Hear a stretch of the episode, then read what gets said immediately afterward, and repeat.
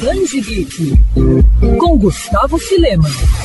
O Brasil não é para amadores. Já parou para pensar o quanto nosso país mudou nos últimos meses? Imagina então com tudo o que ocorreu nos últimos anos. O impeachment de Dilma Rousseff, as manifestações de rua, os episódios de violência policial e social, pandemias, tumultuadas eleições dos últimos anos, recheadas de ofensas e fake news e casos de racismo. Enfim, é até difícil listar tudo o que aconteceu e vem acontecendo. E aí vem aquela pergunta: o que vai sobrar do Brasil depois de tudo isso? Questionamento que nos faz refletir até mais além. E se o Brasil acabou? O que fazer agora. Premiado nacional e internacionalmente por seus trabalhos, o quadrinista João Pinheiro mostra esse cenário de futuro pós-apocalíptico e distópico nas páginas de Depois que o Brasil Acabou, lançamento da editora Veneta, reunindo histórias publicadas originalmente na revista Cavalo de Teta, na coletânea Na Quebrada, quadrinhos de hip hop número 1, no blog da editora Veneta, no programa Convida do Instituto Moreira Salles e outros títulos. A obra trata da vida social brasileira dos últimos cinco anos, tocando em pontos importantes como o preconceito e o fascismo, mas mas sem deixar de lado a ironia e o sarcasmo. Combinação essa que não só prende a atenção do leitor,